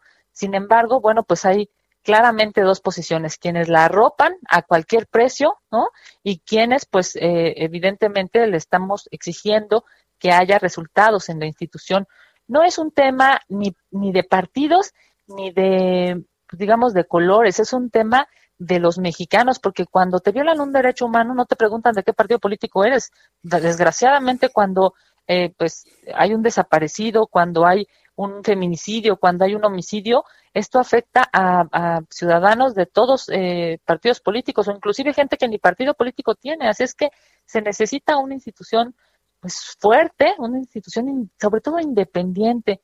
Ojalá y la señora Piedra eh, pues valore, digamos, esta necesidad eh, urgente, porque además estamos atravesando por una pandemia, estamos atravesando por algo muy lamentable como para además no encontrar instituciones fuertes que ayuden a los mexicanos en la defensa de sus derechos. Ustedes están pidiendo la, renuncia de, de, Rosario Piedra, pero es evidente que no va a renunciar por las razones que evidentemente ya imaginamos. ¿Tienen forma de destituirla por falta de eficacia en su trabajo? No, bueno, claramente la renuncia es una definición personalísima de eh, la presidenta, es una decisión personalísima de ella, de su equipo de trabajo y me parece que a lo que eh, aspiraban los senadores ayer cuando le preguntaban sobre eh, pues, la reflexión que ella tendría que hacer si valdría la pena continuar o no en el cargo, es eh, dejándole a ella la posibilidad de decidir. Yo estoy absolutamente convencida de que no es un asunto eh, de partidos, es un asunto de responsabilidad. No hay eh, forma, digamos, de, de, entender cómo hay senadores de, del grupo eh, mayoritario del partido oficial que no le, pues, no le exigían, no le exigen ningún tipo de eh, mejora en la institución y los datos ahí están, son clarísimos. Eh, hay menos recomendaciones, hay menos trabajo de la institución y eso se tiene que componer por el bien de la institución propia, pero sobre todo por el bien de los mexicanos. hemos visto pues escenas complicadísimas de, de, las víctimas exigiendo justicia, la toma de las instalaciones en varias, en distintas oficinas eh, de derechos humanos, pues lo que demuestra es que la gente hoy está cansada de estas promesas incumplidas, ojalá y haya mesura, ojalá y haya un reconocimiento del problema para que se pueda corregir. Jesús, el problema es que si no reconocen que tienen un problema de fondo, un problema administrativo, un problema de justicia, pues no van a poder corregir, no van a poder enmendar las cosas. Ojalá y lo hagan, ojalá y haya objetividad en esta institución, ojalá y, y bueno, pues eh, en, entiendan todos que no es un asunto eh, político, ni mucho menos, es, es un asunto de la dignidad de los mexicanos, de los derechos humanos de las personas y que en consecuencia pues trabajen para solucionar todo eso que hoy no han podido hacer. Bien, pues Kenia López Rabadán, yo agradezco mucho todas estas reflexiones, estos comentarios. A mí, la verdad, de lo que he podido conocer de esta nueva forma de hacer gobierno, pues no creo que estos llamados fructifiquen, pero bueno, pues tenemos que hacer lo que nos corresponde, ¿no? Hacer esos llamados, informarlo de esta manera y bueno, pues esperemos a ver cómo se resuelve finalmente este asunto, esta crisis que vive la Comisión Nacional de los Derechos Humanos y en consecuencia comisiones de derechos en otras partes del país, como ya sucedió en el Estado de México y en el Estado de Puebla. Muchas gracias, eh, Kenia López Rabadán, por estos minutos. Te mando un abrazo y por supuesto decirles que seguimos trabajando desde el Senado de la República. Los derechos humanos deben ser una prioridad, no una refinería, no un tren, sino los derechos humanos y la protección de los mexicanos en un espacio tan complicado como el que estamos atravesando ahora a propósito de la pandemia, de la inseguridad, de la falta de dinero en los bolsillos de los mexicanos. Vamos a seguir trabajando y ojalá y pues eh, la, los que hoy tienen eh, la toma de decisiones puedan hacerlo de manera mucho más objetiva. Es cierto, ¿no? Lo dices este, muy bien, se ve difícil, pero hay que seguir eh, exigiéndolo y en algún momento me parece que esperemos las cosas puedan cambiar, pero para mejorar. Muchísimas gracias. Te mando un abrazo. Bonita tarde. Yo estoy seguro que las cosas van a cambiar para mejorar. Muchas gracias, senadora. Hasta pronto. Hasta pronto.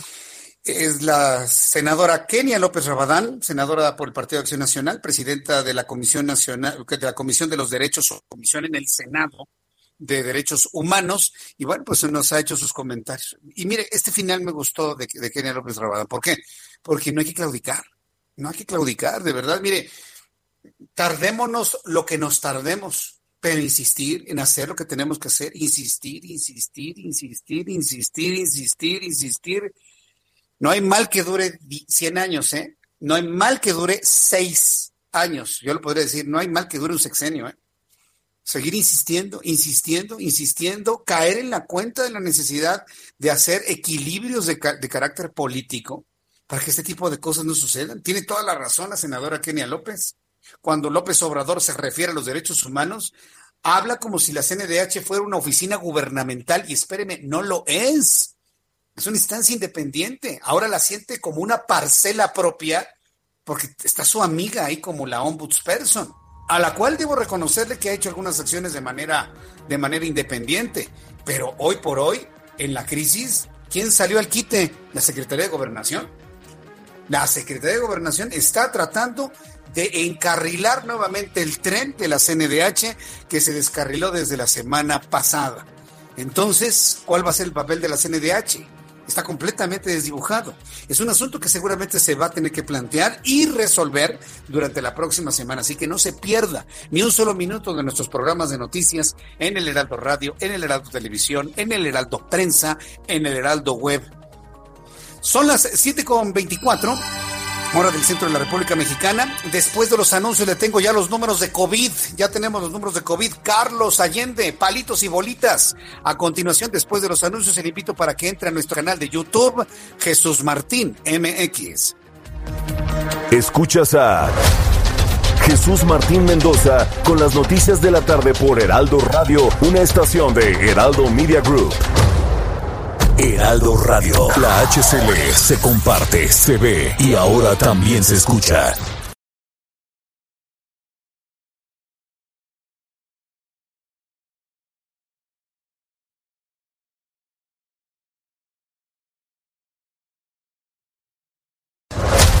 Escucha las noticias de la tarde con Jesús Martín Mendoza. Regresamos.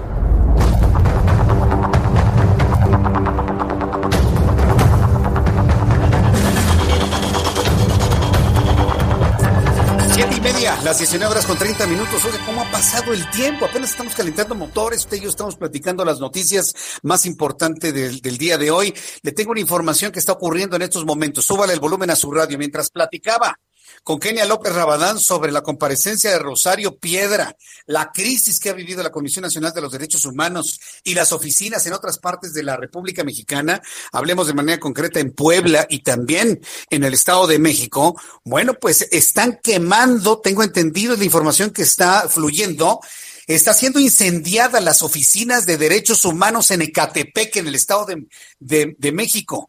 Ah, eh, José Arturo García, nuestro coordinador de reporteros urbanos, nos informa, José Arturo, qué es lo que sucede en estos momentos en Ecatepec. Vaya situación que estamos eh, siendo testigos el día de hoy, Jesús Martín, amigos de la audiencia. Pues en este instante, luego de toda esta situación, donde en parte de la madrugada se, se deslojó precisamente a las mujeres, a las feministas que habían ocupado la Comisión de los Derechos Humanos en el Estado de México, específicamente en el municipio de Ecatepec, bueno, pues se liberaron estas mujeres en punto de las 10 de la mañana y posteriormente, hace algunos minutos, regresaron a este punto ubicado en la avenida Morelos, 21 esquina con Río Balsas en la colonia Bulevares para realizar protestas. Estas mujeres, según nos comentan, estaban en la zona del centro histórico y se eh, dirigieron precisamente hacia la zona de Catepec y en ese instante están ingresando luego de haber provocado un incendio al interior de estas oficinas que se ubican en dicha ubicación que le estamos mencionando, perdón. Bueno, les comento rápidamente, ha sido sofocado la conflagración que se registró al interior del inmueble y en ese instante estamos observando cómo con algunos cortacadenas están ingresando al inmueble de nueva cuenta para retomar las instalaciones y por supuesto eh, de esta manera continuar con las protestas que han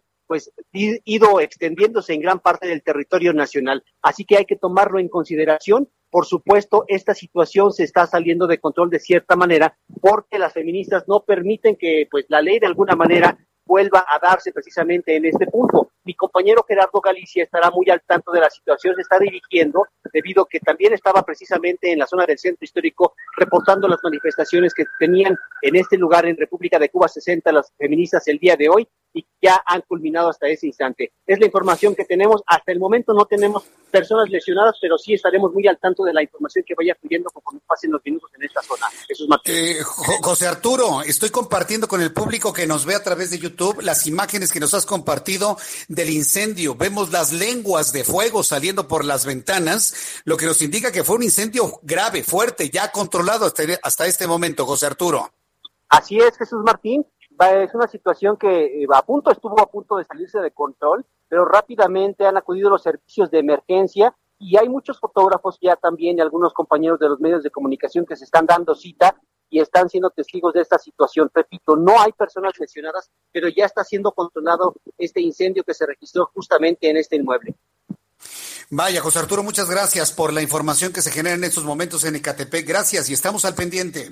Nos mantenemos al tanto. Buena tarde. Nos mantenemos al tanto. Bueno, pues aquí tenemos esta información de lo que está ocurriendo. Aquí en la fotografía que nos envía José Arturo, ahí vemos visitaduría, ahí dice visitaduría sede Ecatepec de Derechos Humanos. Ahí lo podemos ver, el fuego que en estos momentos está consumiendo las oficinas. Pero ¿sabe qué es lo más dramático de todo? Y se lo voy a decir. ¿Qué reflexionábamos usted y yo al inicio del programa? Con todo y el riesgo que implica, que me implicaba para mí, para Jesús Martín que se lo comentaba. Una cosa es preservar los derechos de las personas y otra cosa es mantener el orden. La policía detuvo a estas personas porque eso de que la toma había sido pacífica, eso no fue cierto. Las detuvieron, detuvieron a estas personas que tenían inclusive hasta niños y niñas como escudos. El gobernador los perdona porque pues son mujeres, no o sea que le vaya a afectar en algo, ¿no? A la imagen esas mismas personas van y queman la visitaduría. No, bueno, pues acabemos. Estamos hablando de confiar también en el trabajo que realizan las corporaciones policíacas. Se les desdeña, se les tira al piso su trabajo de detención de personas que están cometiendo irregularidades y, e infracciones a la ley. Los liberan y van y queman la visitaduría. Ahora, ¿con qué nos van a salir? ¿Con qué nos van a salir? No, Jesús Martín, es que lo material no importa. Ni me vayan a salir con esas cosas, porque en su momento se les dijo. En su momento se les dijo. Prefirieron desdeñar el trabajo realizado por la policía. Ahí están las consecuencias. Liberaron a las personas y ¿qué fueron a hacer? A quemar la instalación en la inteligencia de que son, eh, que son impunes. Así de sencillo. ¿Por qué? Porque como soy víctima, soy impune. Voy y quemo la visitaduría. No puede ser. A ver cómo, cómo arregla usted esto. ¿Cómo lo arreglaría usted? Esto está sucediendo en Ecatepec en este momento. Bien, cuando son las 7.34, me da mucho gusto saludar aquí en el estudio, bueno, en el estudio del Heraldo Media Group, a Carlos Allende con sus palitos y bolitas. Me da mucho gusto saludarte, mi querido Carlos, ¿cómo estás? El gusto es todo mío, Jesús. ¿Todo bien, mano? ¿Tú qué onda? Pues acá, mira, pues viendo cómo queman las instalaciones de derechos humanos. Sí, caray. Los que habían sido liberados. Pues porque estaban defendiendo sus derechos, los liberaron. No, no, no, ¿cómo los vamos a detener? Y que los pongan en libertad como de lugar. Y libres van y queman la visitaduría. Ya no hay ni que explicar nada, ¿no? no pues ¿Tú qué piensas? No, pues ya veremos. Digo, yo estuve en, ¿qué fue? La, esta semana fui a la CNDH, antes de que todo este rollo en Acatepec pasara. Y, sí está denso, mano. O sea, se siente un, pues ¿Cómo no va a estar denso? ambiente pues, así no han pesado. hecho su trabajo, la gente está desesperada. Claro. No, y, digo, personalmente no, no justifico ¿no? todo el tema de la violencia y lo que ustedes quieran, pero también hay que ser un poco empáticos con, con estas mujeres que, pues, digo, yo Ah, me contaban así de, güey, o sea, a mi, a mi niño lo abusaron cuando tenía siete años y tú, puta madre, o sea, ¿sabes? son, Sí, son casos gravísimos, güey, que por, por una u otra razón, pues en un país donde con el 95% de impunidad, o sea, ¿cómo, cómo, puedes tener Totalmente alguna especie de, de, de resquejo de justicia? Pero pues bueno. No, oye, ¿y te, te acuerdas de las marchas que hubo hace algunos meses que pintaron el ángel de la independencia? Me escribieron muchas mujeres que decían, Jesús Martín, mira, aunque pintemos el ángel, lo tiremos, no van a revivir nuestras mujeres. Una señora me decía, si mi hija desaparece, incendio todo México. Así me lo dijeron. ¿sí? Pero oye, si en este caso las detuvo, las detuvo la policía, llegan, reciben una amnistía por parte del Estado, pues lo menos que haces es sentarte en una mesa de negociación y con toda la intensidad pedir justicia y pedir resolución a tus casos, pero no ya libre, vas y quemas la, la, la, la oficina. Pues digo, eso no allana el camino del diálogo Pues no. y de la exigencia. Pero yo ¿o creo que aquí ya, ya estamos viendo como un, una sed como incluso de revanchismo, ¿no? Por lo que pasó en la madrugada, que digo, versiones han, hay muchísimas y dicen que no tuvieron la mejor de las actitudes, el mayor tacto para desalojar las oficinas que, pues digo, si nos vamos al término técnico legal, pues sí estaban ocupando ilegalmente. Pero bueno, ya veremos, pues nosotros, nuestro trabajo, señor Jesús Martín, es pues, informar A ver, a toda la gente. algo con de palitos y bolitas. Oye, a ver, ahí está, ahí está, vamos a lo que le cruje chencha, mano. Este, ver, uno de los grandes truje. males de este país, además de la impunidad, eh, Sí. es la facilidad con la que legislamos por legislar. ¿No? Esta semana fue aprobada un, eh, una reforma a, a la, a una- a la ley aquí en la Ciudad de México. Eh, específicamente te estoy hablando de este, una ley aquí local que fue presentada por la diputada Leticia Varela de Morena, que reforma en temas rápidos, corresponde a la Secretaría de Seguridad Pública rescatar animales al interior de un domicilio al momento de que se esté cometiendo el delito de maltrato en contra de la redacción está un poco bonita, de animales no humanos. O sea, o sea, de- de anim- o sea, ya el- se entiende, ¿no? Así es que la redacción del, del- Yo conozco algunos de la- animales a- a- humanos, ¿eh? Sí, exacto, por, e- por eso pero- especifica. pero- por eso aquí especifica de los mismos. animales no humanos, exacto. Así está la redacción de la de la reforma, pero bueno, aquí lo que dice es que quien irrumpe, es que, que la, que la Secretaría de Seguridad Ciudadana de aquí de la Ciudad de México puede entrar a la casa de quien quieras y lo único que se necesita es una denuncia de alguien que sea testigo de una de una de una de un abuso, ¿no? En contra de un animal. Y digo lo de legislar por, legislar porque esta reforma es a todas luces inconstitucional.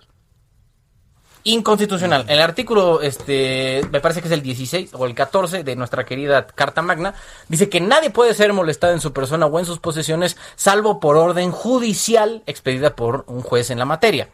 Estamos hablando de que aquí podrían entrar a tu casa con que un vecino diga, oye, pues, este, oye, Jesús Martín trata muy mal a, a su, a su mascota. Con eso, la Secretaría de Seguridad Pública puede entrar a tu domicilio y rescatar, ¿no? Digamos, a, a tu mascota. Eso no se puede. Por más que digamos, no, güey, qué buena onda, ¿no? Que sí, pobres animales, hay personas muy ojetes. Sí, sí, hay personas muy ojetes. Pero también hay que tener en cuenta que no podemos rebasar ciertas líneas, carnal. Si están diciendo, oye, con una denuncia pueden entrar a tu casa, entonces podríamos aplicar el mismo criterio para cualquier delito. Y no se puede. No, pues. No se puede. Tiene que haber, para que alguien entre a tu propiedad, tiene que tener o tu permiso, ¿no? Para empezar. O una orden judicial expedida por un juez. No, pues sí, ¿no? Un poco redundante eso, no eso. Pero bueno, entendieron el punto, ¿no? O sea, no es como así de, oye, este, eh, Jesús Martín se pasa de tueste con su hurón, ¿no? Y ahí va la Secretaría de Seguridad Ciudadana. Sí, sobre todo Ah, cuando tengo tantos eh, hurones. Bueno, pues no sé, no sé cuáles son las... Conozco dónde hay hurones. hay gente que tiene tigres. Ah, sí, en Antara, ¿viste las Hay fotografías gente que tiene tigres y los lleva iba con su tigre. un chorrito así. Che madre, oye, de ese tamaño te arrancan un dedo. Pero Ah, zurrado de la risa. Pero bueno, pues hay gente que pues, son animales no humanos. ¿Cómo, cómo, cómo dijiste de la risa? Eh, zurrado de la risa. Ah, Entonces, pues ya saben, ¿no? Aquí el, el tema, o sea, y digo, es legislar por legislar porque uno es inconstitucional y dos, ya quiero ver que, caso hipotético, empiecen a aplicar esta, esta, este reglamento, güey, ¿no? ¿Cómo le va a hacer? O sea, si tu vecino te, te cae mal, así no tengas una, una mascota, pues la Secretaría de no, tiene, no, existe un, no existe un padrón de mascotas en este país. Entonces, si tu vecino te cae mal, te está, este, no sé, traes una rencilla, sabes que los mexicanos somos muy dados a, a ese tipo de, de, de, pues, peleas eh, inocuas. Entonces, pues te peleas nada más por joder, ¿no? Llamas a la, a la Secretaría de Seguridad. Oye, su, su burón, su burón lo maltrata mucho, lo trae de bufanda. Oye, pues ahí va la Secretaría de Seguridad Ciudadana y puede entrar a, la- a- a- su casa y armarle un follón por nada. Pero bueno, esas son las- el tipo de situaciones que, que vuelvo al punto, no es legislar por legislar. No, o sea, es, más como una especie de legislación moral, más que algo que podría ser plausible y que neta ayude a la gente y a los animales en este caso. Entonces, mis amigos de la, de la, del Congreso de la Ciudad de México se tienen que pues, poner un poquito más las pilas, ¿no? Hacer, pues, eh, acciones un poco más inteligentes y funcionales, ¿no? Para este, para esta ciudad. Es lo que. Pues lo que este, no, me parece muy bien, sobre todo con la advertencia de lo que de lo que puede ocurrir en caso de que otro tipo de delito se configurara y, y que quieran entrar a tu casa, pues así nada más, así como así, ¿no? Pues sí, tiene que haber un, un juicio, un Bien. proceso anterior. Claro. Oye, Carlos, te manda saludos Javier Bernabé. Ah, Dice Javier. que eres un extraordinario periodista y te manda fuerte abrazo, ¿eh? Otro de vuelta a don Javier Bernabé. Qué gusto que, no, que, gracias, nos, que, nos, que, nos, que nos vean tanto. Oye, tus, tus redes sociales, necesito que me digas tus redes sociales, ¿cómo te contactan y cuándo vamos a ver a partir del próximo lunes tu programa? ¿Qué tal, no? Boli- Hicimos, como que aventamos todo un- una tómbola. ¿A dónde? no, ¿sabes qué? Me pueden ver en redes sociales en arroba Sirallende, ahí en Twitter, Instagram y Facebook. Y a partir del lunes, mi querido Jesús Martín, vamos a ser vecinos de horario. A las 3 de la Eso. tarde.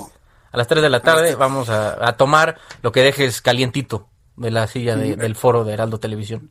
Me parece, te, te voy a dejar ahí calientito todo, por Sí. supuesto. Así que el próximo lunes a las 2 por el 10, recuerde las noticias con Jesús Martín a las 2 por el 10 y a las 3 que acabamos se sigue Sir Allende explicando alguna de las noticias con palitos y bolitas. Así Así, es. de sencillo y así de claro. Así ¿no? es, media oreja más, pues se quedan ahí en el 10, ¿no? Nos regalan media hora de su tiempo y pues se van en el con, 10. con una sonrisa y más información. Sí. Muy bien, porque el 10 está de... Está de 10. Está de 10. El canal 10 está de 10. Gracias, mi querido Carlos Allende. Te mando un fuerte abrazo como siempre. ¿eh? Otro de vuelta. Que te vaya muy bien. Hasta pronto. Gracias. Es Carlos Allende, Sir Allende, hoy aquí en el Heraldo Radio, explicando las cosas con palitos y bolitas. En la línea telefónica, Julián Gagiola, él es director general de GM Transport, a quien yo le agradezco toda esta, esta comunicación con el auditorio del Heraldo Radio. Julián Gagiola, me da mucho gusto saludarlo. Bienvenido. Gracias, Jesús Martín. Qué gusto saludarte. Buenas noches. Uno de los temas en materia, bueno, sabemos que durante la pandemia de COVID-19 los eh, problemas de inseguridad y delincuencia pues no bajaron de manera significativa. En el caso de robo de transportes de carga en la red carretera y autopistas del país, ¿cómo les ha ido? ¿Cuál es el balance que se puede compartir, compartir hasta este momento? Pues mira, no te puedo dar números buenos. No nos ha ido nada bien.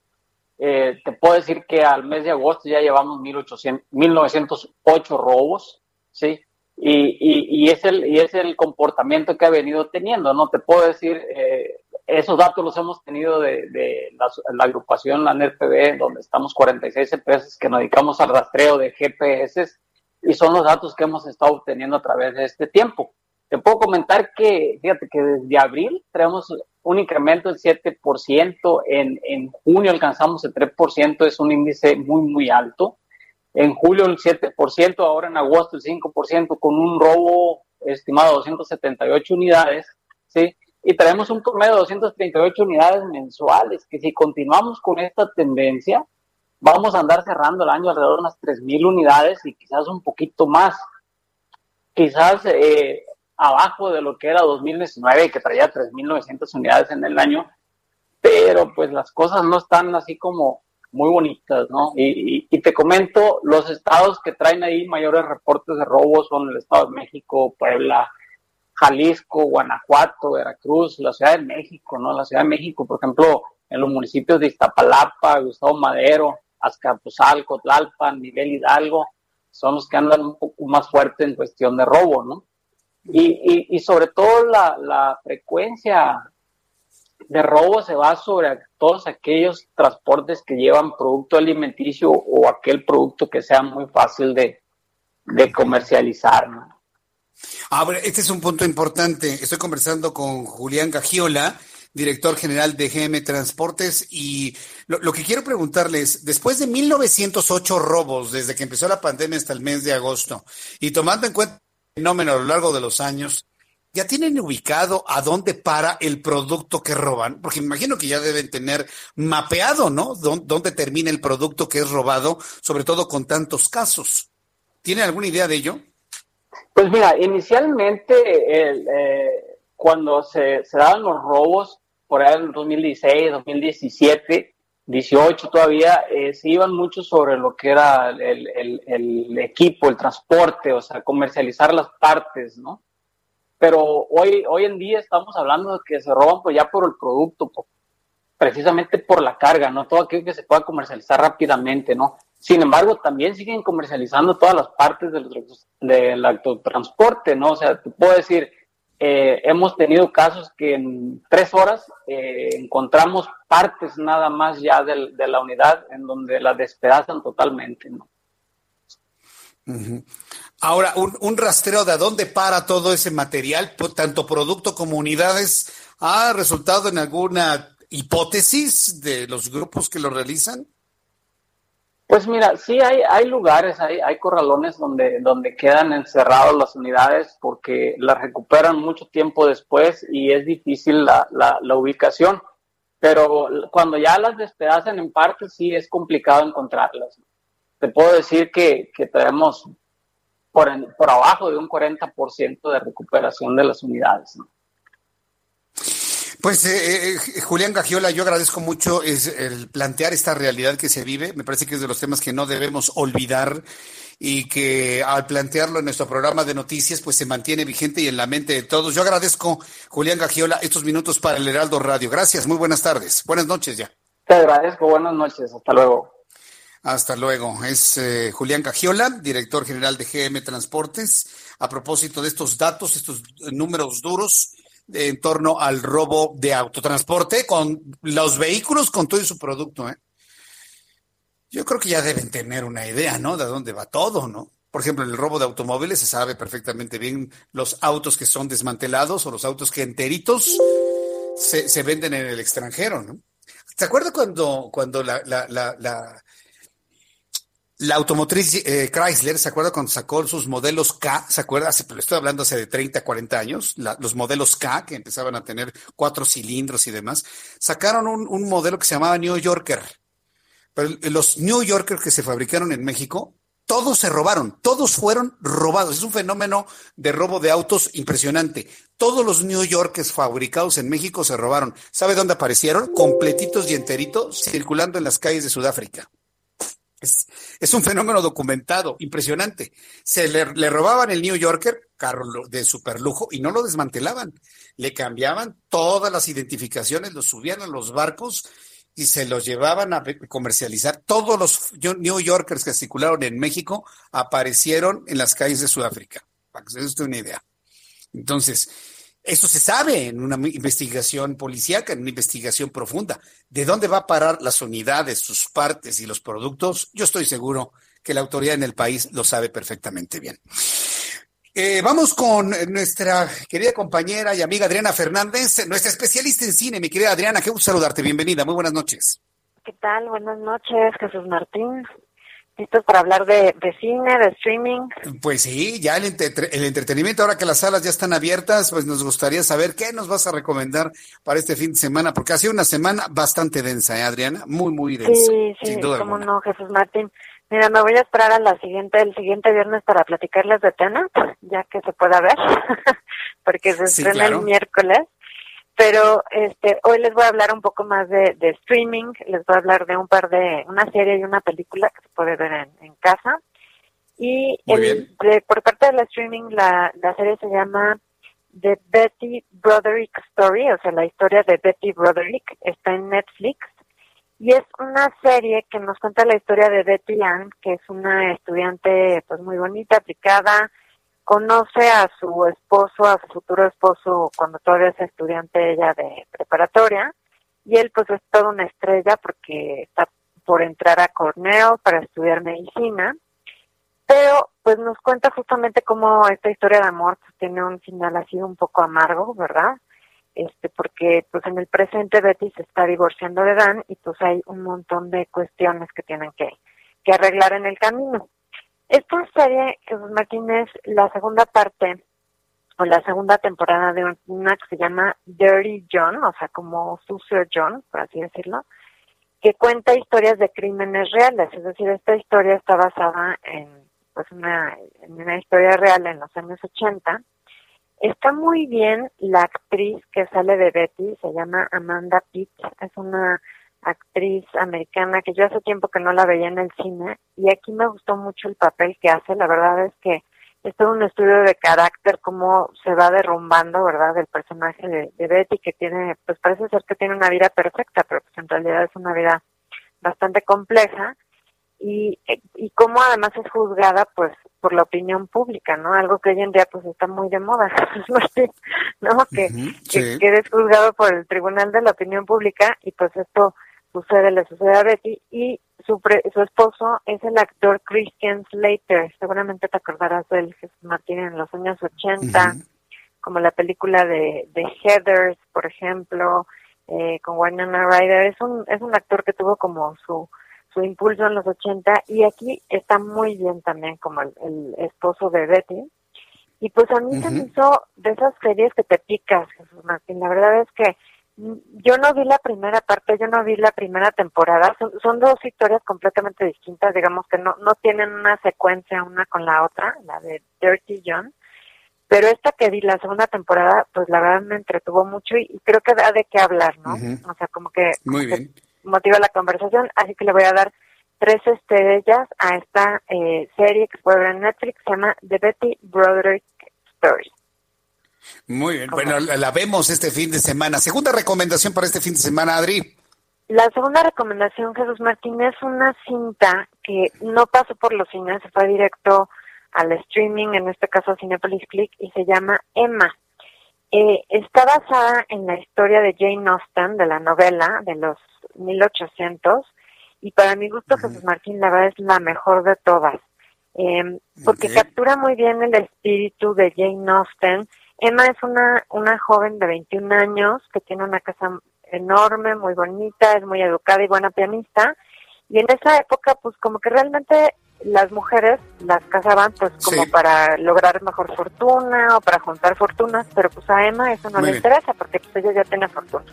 Entonces tiene muy buenas actuaciones, Anya Taylor-Joy como Emma, eh, la, la- es una directora, la que la dirige se llama Autumn the Wild, o sea como otoño the Wild, Ajá. y me gustó mucho Jesús Martín, tiene muy buena fotografía, Muy una bien. ambientación espectacular y es como muy Sí. positiva, todos los personajes te dejan algo, así que le voy a dar tres estrellas y media a Emma. Bien, me quedan 30 segundos para despedir. Tu, tu cuenta de Twitter, Adriana, por favor. Es arroba Adriana99, arroba Adriana99, aquí me pueden escribir y hacer comentarios con muchísimo gusto Jesús Martín.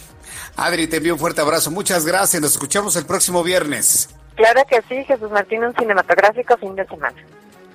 Pásala muy bien, gracias. Adriana Fernández, especialista en cine. Ya nos vamos, gracias. Que tenga usted muy buenas noches. Te espero mañana temprano. Gracias. Hasta mañana. Esto fue Las Noticias de la Tarde con Jesús Martín Mendoza. Heraldo Radio. La HCL se comparte, se ve y ahora también se escucha. ¿Por qué anunciarse en radio? Porque los radioescuchas son muy leales a las estaciones de radio que escuchan.